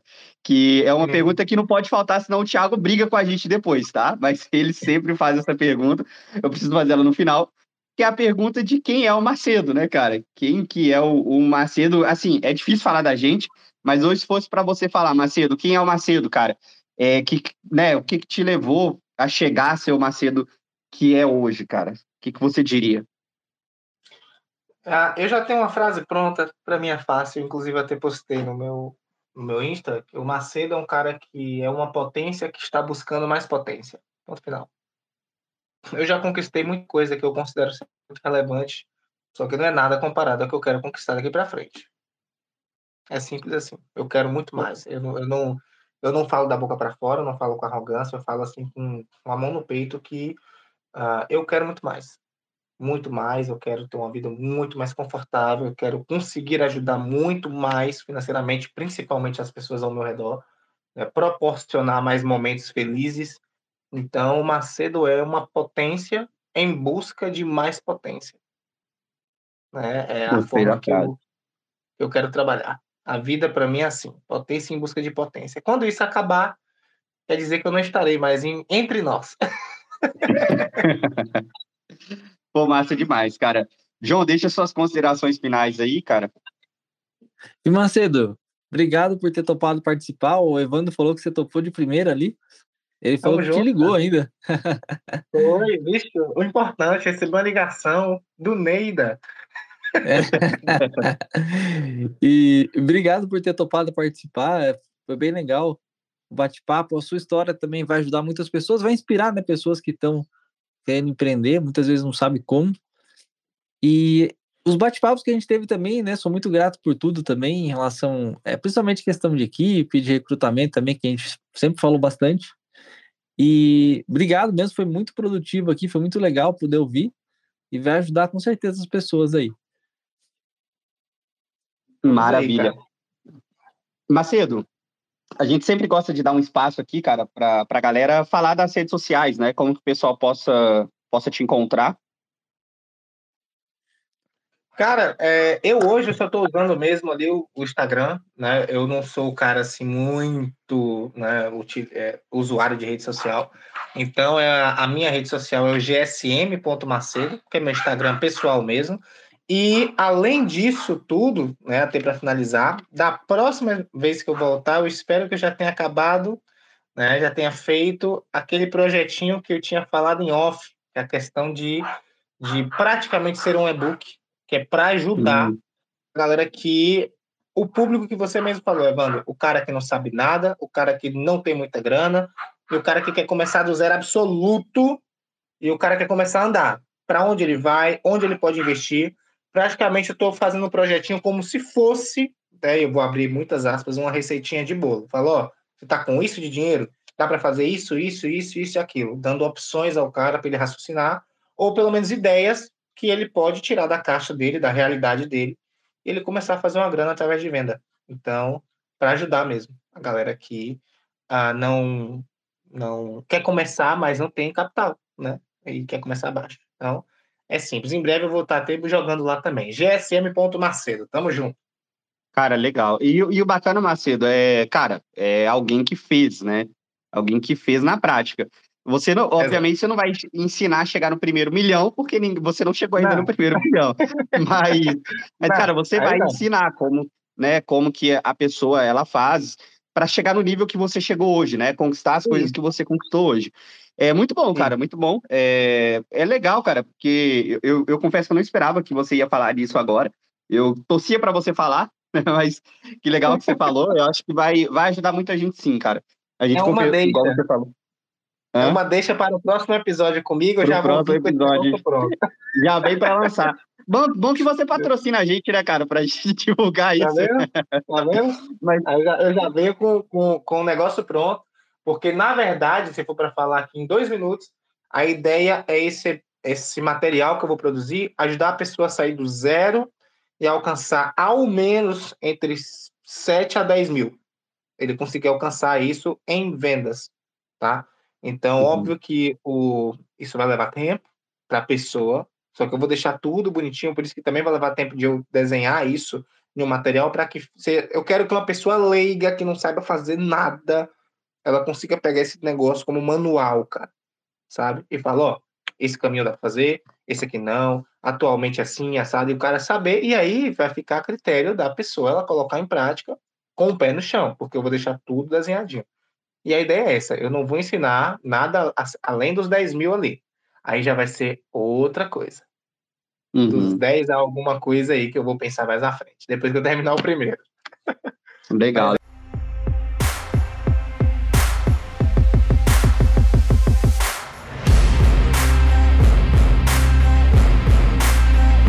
Legal. E é importante, e é importante as pessoas, igual você falou aqui já no nosso episódio, cara, que você ensinou um cara a fazer isso. Então você já tem a prova social que você tem autoridade para conseguir isso, né? Isso é importante também. Mas, ótimo. É, Jonathan, como que as pessoas fazem, cara, para te encontrar nas redes sociais? Jonathan Mescoloto, Jonathan com TH, Mescoloto, dois L's, dois T's. Me encontram lá. Maravilha. E eu, Evandro, Evangelista Farias, também me encontro em qualquer rede social. É, bom, chegamos né, ao, ao, final de mais um episódio. Foi muito bom bater esse papo. E, galera, quem, obviamente, né, daqui vai sair cortes. É, então, segue também a nossa, nossa rede social, né, o nosso Instagram, que é Papo de Black PDC, né? E lembrando, tá? É, muitas das vezes a gente divulga muito pelo Spotify, né? Mas o, o Jonathan, o Jonathan é o nosso, é o nosso editor aqui. É, em qual rede social, em qual rede social não? Em qual plataforma, cara, a gente tá hoje pra, pra galera ouvir? Não é só Spotify, né? É, tem o Spotify, tem o Google Podcasts, tem o Apple Podcasts, tem o Amazon Music, tem mais um que entrou agora, que eu esqueci o nome agora. Tem vários aí que estão disponíveis. Pronto. É, bom, enfim, eu, eu ia falar para quem não ouve Spotify para não seguir, porque quem não ouve Spotify não tá nos ouvindo agora, né? Mas assim, é bom saber, né, as outras pessoas saberem também que a gente está em outras plataformas, tá? Então, quem não curte muito Spotify, mas está ouvindo a gente aqui, é, se quiser nos ouvir em outras, em outras plataformas também, é só é, Papo de Black, né? Também, né, Jonathan? Nas outras. Mesma coisa, isso. Mesma coisa. Show de bola. Macedo, mais uma vez, cara, obrigado, tá? Por esse bate-papo. Foi muito é, enriquecedor, né? Tanto para mim quanto para quem com certeza está nos ouvindo hoje. E, obviamente, já deixa aí o convite aberto, né, para você voltar mais vezes e a gente poder falar de polêmicas, né? Tem muita coisa aí. a gente, a gente tem, um, tem, um certo grupo aí da, da Wise que a gente precisa falar também, né, cara? Certo grupo oh. aí misterioso que a gente sabe que existe. Se, Mas, se, for que eu tô, se for que eu tô pensando, eu não sou autorizado a falar nada de fora daquele grupo, não. Esse grupo aí é melhor deixar quieto. Quem viveu, viveu. Quem tá lá, tá lá. Quem tá lá, quem não tá, nem pagando entra, né? Mas. É isso. Quer ver que são os desbangueladores? Isso é o um nome proibido. O nome é um proibido. proibido. Mas, cara, muito bom, Macedo. Obrigado, tá? É, pessoal, quem nos ouviu aí também, é, obrigado é, por ter nos ouvido até o final. Né? E segue aí também, né? Novamente, eu quero reforçar. Nos siga no Spotify, siga aí na, na, nas redes sociais, no Instagram.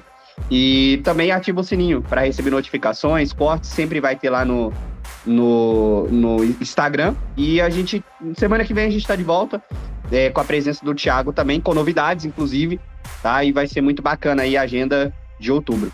Fechou? É isso, galera. Obrigado. Obrigado, Jonathan, também, por completar a mesa aí. Obrigado, Macedo. E tamo junto, galera. É isso.